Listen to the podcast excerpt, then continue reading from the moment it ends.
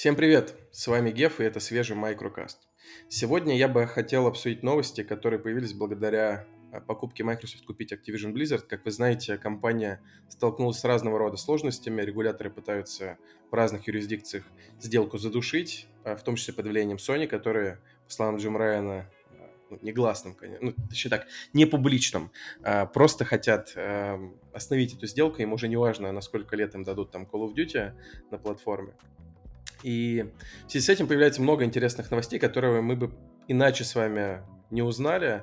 Например, то, что Пит Хайнс был возмущен тем, что Xbox э, неоднозначно высказались о политике эксклюзивов. То есть почему Starfield и э, не знаю, следующий The Elder Scrolls обязательно будут эксклюзивами платформы, и это, об этом уже всем известно, но в случае с другими играми это пока не ясно. И почему они об этом узнали только сами из э, блокпоста Xbox, и что вообще Тоду Говарду теперь на интервью говорить.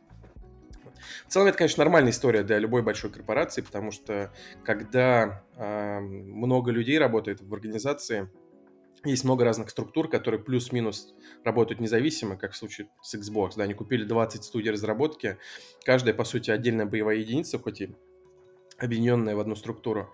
И в таком случае нужно очень много сил тратить на коммуникацию. Это вообще одно из главных один из главных челленджей любой большой структуры. Нужно много с людьми разговаривать, доходчиво и убедительно доносить информацию, чтобы люди были с тобой на одной волне. И это, отнимает, на самом деле, много сил. Много сил и времени, и в том числе мастерства, потому что, ну, абы как людям не скажешь, что вот у нас новая стратегия такая, и вот почему вы должны за, э, нами следовать. То есть ты не можешь просто э, в каждом случае использовать административный ресурс в духе там, мы сказали, так, так и надо. То есть люди все равно должны в это, в это дело поверить, они должны быть мотивированными и так далее. Вот, сил уходит много, и это правда для любой большой организации, даже для государства. Поэтому почему происходят такие, э, скажем так, шероховатости, мне понятно. Это нормальное положение вещей. Теперь, э, что касается интересной информации, там много, на самом деле, всего было, и про, там, не знаю, отношения, там, и Sony, и Microsoft к разным, там, франчайзам, что они думают насчет э, друг друга, что они э, считают конкурентной борьбой. Я советую всем эту историю изучить, хотя наверняка вы уже это сделали. Но э, наибольшее внимание мое привлекли новости о стоимости разработки Horizon 2 и Last of Us 2 один из сотрудников Sony неосторожно предоставил э, для слушания материалы, где просто замазал э, черным маркером э, конфиденциаль... информацию, но, конечно, люди в интернете не пальцем деланные, не первый день здесь, и они там быстро высветлили просто и увидели цифры. И стало известно, что разработка Last of Us 2 стоила 220 миллионов долларов, причем игру делали 5 лет простите, 6 лет. А разработка Horizon 2 стоила 212 миллионов долларов, игру делали 5 лет, и делало ее 300 человек. Last of Us, соответственно, 200 человек. И мне стало интересно с вами э, вслух, в прямом эфире, можно сказать, потому что я э, никогда не готовлюсь к своим эфирам, что это может быть хорошо, что может быть плохо, э, подумать о том, насколько эти цифры реалистичны. И, ну, понятно, что Sony их предоставили, то есть они должны быть правдивыми, но хотел с вами вместе еще и дело посчитать проговорить. А, понятное дело, что в разработке любой игры наибольшую стоимость, ну, если вам уже принадлежит лицензия, IP а, а, составляет именно труд людей, то есть зарплата full-time специалистов. И если мы посмотрим на The Last of Us, которая делала там 200 человек в течение 6 лет, Naughty Dog находится в Калифорнии. Калифорния очень дорогой штат для жизни, хотя, безусловно, Санта-Моника какая-нибудь дешевле, чем Сан-Франциско, да но тем не менее, а, средняя зарплата специалиста там может спокойно составлять 100 тысяч. Ну, то есть понятно, что есть э, сеньорные ребята, там, программисты те же самые, да, которые могут получать 250 и даже там 300 тысяч, есть там продюсеры серьезные, которые 200 могут тысяч получать, 180, а, а есть при этом и джуниор-специалисты, которые могут получать в игровой студии там, 50 тысяч, 60, есть еще много контракторов, контрактников так называемых, которые не получают различные привилегии, и, э, соответственно, компания тоже платит за них меньше отчислений, и они находятся поэтому дешевле. Э, ну так вот, возьмем среднюю зарплату в 100 тысяч в год. Гросс. То есть это не то, что человек получает на руки, это то, что компания выплачивает, а дальше минус налоги, которые, э, если не ошибаюсь, порядка 35%, наверное, составляют в Калифорнии. То есть человек, у которого зарплата 100 тысяч, в год получает 65.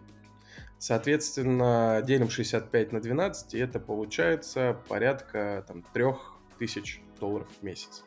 Что, ну, на самом деле, не баснословные деньги, потому что... Потому что я неправильно посчитал, подождите.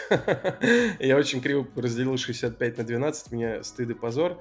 Но получается порядка, на самом деле, 5 тысяч с небольшим, да, 5 тысяч небольшим долларов в месяц, что уже, конечно, гораздо лучше, э, потому что там какая-нибудь студия э, в Санта-Монике, наверное, будет стоить там половиной тысячи долларов.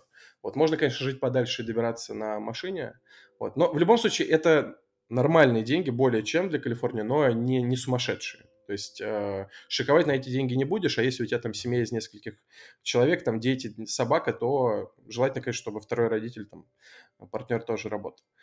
Но это отступление темы. 100 тысяч долларов в среднем э, будем считать зарплатой, то есть 10 э, человек, команда небольшая, скажем, команда, которая занимается юзер-интерфейсом, будет стоить порядка миллиона долларов э, компании в год.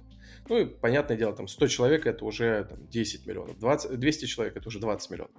Но здесь мы не считаем э, различные отчисления и бенефиты, которые компания тоже берет на себя. Например, э, в США это, как правило, 401k, это, ну, грубо говоря, пенсионное отчисление, плюс э, там, знаю, офис, в котором может быть бесплатное питание для сотрудников, плюс медицинская страховка, плюс э, стоматологическая страховка, плюс может быть бесплатный э, спортзал или компенсация спорта и так далее, и так далее. Э, вполне к гроз зарплате можно добавить там 30%, может быть даже и 40%. Но давайте возьмем э, 30 как какую-то такую сейфовую базовую оценку.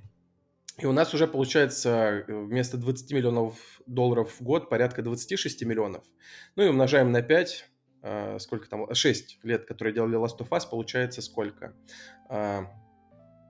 Получается 156 миллионов долларов. А, ну и помимо этого помним, что не только full-time разработчики в команде есть, э, пользуются, безусловно, услугами аутсорсеров, потому что многие текстуры, многие модели, особенно второстепенно, рисуют не full-time специалисты студии, а аутсорсеры, чтобы все успеть и э, не отвлекать э, там, внимание своих на что-то не очень важное. А, также тестирование, которое часто бывает на аутсорсе, локализация на различные языки а, и так далее. Ну и наверняка я где-то скромно посчитал среднюю зарплату, возможно, там, для студии вроде Naughty Dog она там повыше, там 110-120. Вот, но в любом случае порядок цифр получается примерно такой. И помимо этого, безусловно, еще маркетинг, который, ну, вряд ли был меньше, чем там, миллионов 70-80 долларов. И получается, что у игр, AAA игр, бюджеты уже вполне сопоставимы с бюджетами больших блокбастеров голливудских. Что это значит? Это значит, что по сути, игровая индустрия находится в том же самом положении, что и голливудские студии, когда можно сколько угодно их ругать за э, бесконечное количество сиквелов и за отсутствие там свежих IP, но понятно, почему это происходит. Риск слишком высокий. То есть потратить 200, а то и там 300 миллионов долларов никуда, это э, не каждый publisher может себе позволить. И череда таких провалов может поставить на колени любого major а.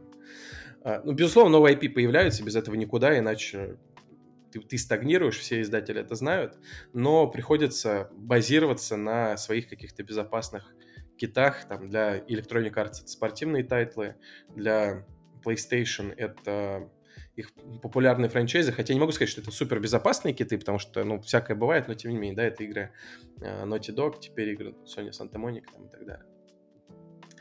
Э, и меня на самом деле следующая мысль, которая из этого вытекает, в том, что компаниям вроде PlayStation как раз-таки поэтому важно, чтобы франчайзы вроде Call of Duty продолжали выходить на их платформе.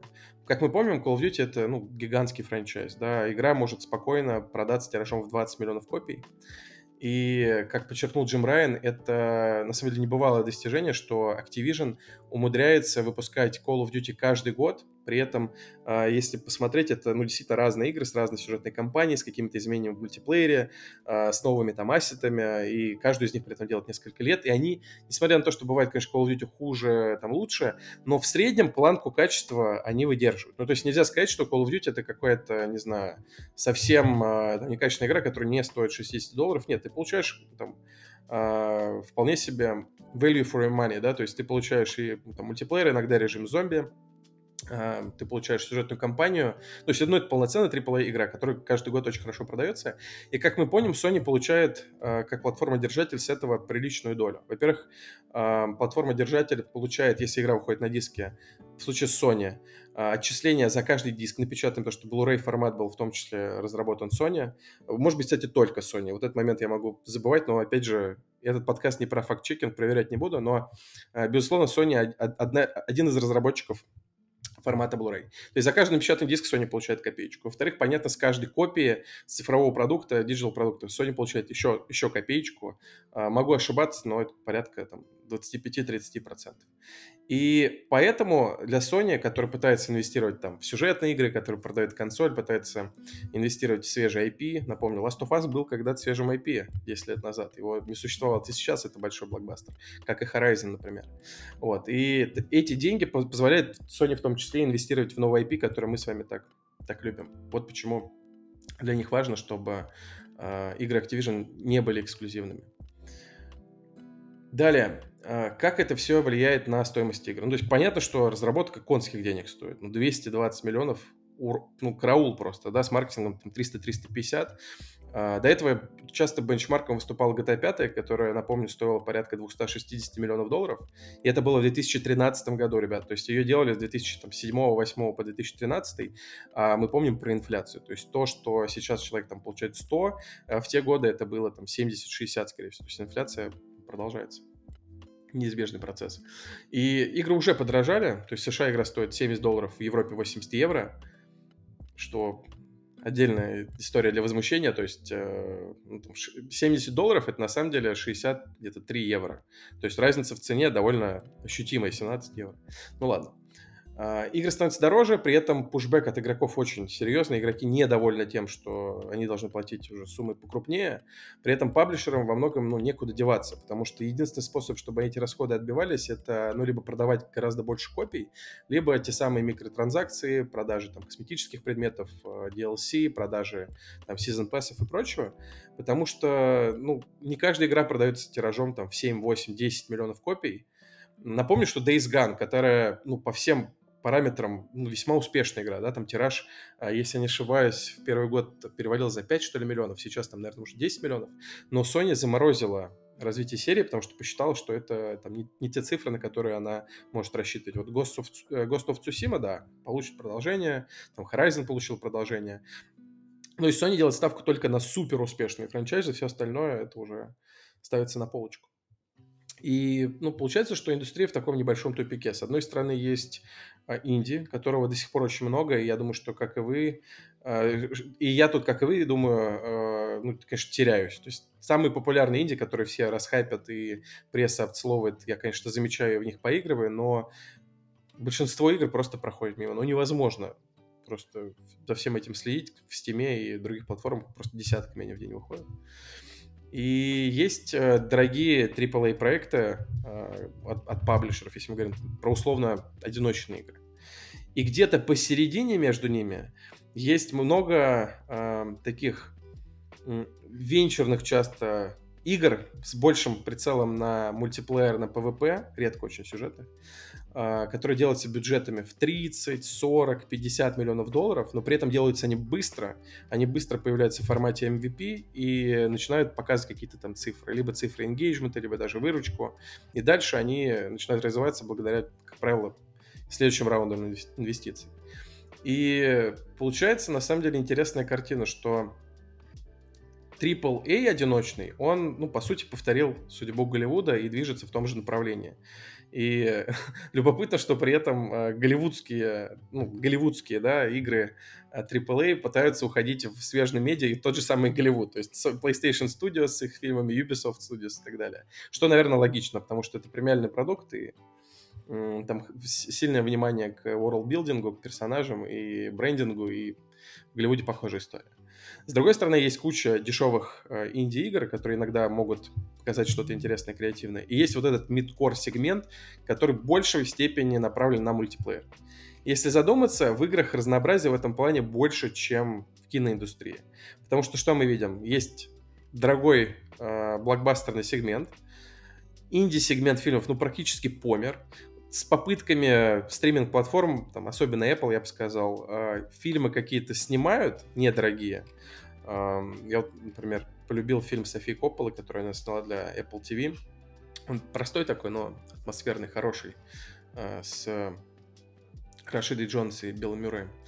Э, ну, то есть фильмы инди-фильмы стали практически вымирающим видом. Редко-редко они появляются на стриминг-платформах и, ну, редко получает какую-то большую огласку, разве что там на Оскаре что-то отметит. Есть блокбастерный сегмент, а вот того самого middle сегмента, да, там фильмов, которые раньше делали там за 40-50 миллионов, боевики какие-нибудь крепкие или там хоррор, может быть, ну их практически нету, все, они вымерли. А в играх при этом вот в этом, э, скажем так, ценовом диапазоне, да, диапазоне инвестиций кроется много мультиплеерной истории, ну, это, это факт. Например, бывшие разработчики а, из Riot, а, ну просто, не знаю, штабелями бегут и собирают много инвестиций у китайцев в первую очередь и делают свои стартапы, и многие выходят уже с продуктами, там, например, Theorycraft а, они недавно показали прототип своей игры Локи, который выглядит как просто тимфайт из League of Legends на стероидах, да, вот, и есть там, безусловно, другие, есть Odyssey Studios, которые сделали такой моб, MOBA-хоккей, я бы сказал, Omega Strikers и, и так далее. Ну, то есть это далеко не, не единственные примеры. Вот. То есть в мультиплеере, в мультиплеере есть деньги между блокбастерами, между инди. Вот, не знаю, что с этим делать, просто интересно такое сейчас положение вещей. Спасибо большое Activision, Microsoft, Sony, всем причастным за то, что продолжают share ить имейлы и информацию, потому что дают много очень пищи для размышлений. И вот помогли мне записать этот выпуск подкаста. Надеюсь, что он вам нравится. Если нравится слушать мои мысли, во-первых, не забывайте, пожалуйста, комментировать, задавайте вопросы, подкидывайте свежие идеи для новых выпусков, потому что у меня они быстро очень заканчиваются, и только, если ваши вопросы помогают, без них очень сложно. И ну, не забывайте, если вам интересно шерить с друзьями, это помогает подкастику немножечко, немножечко расти и становиться из майкро в, в медиокр подкаст. Спасибо, с вами был Гев, пока.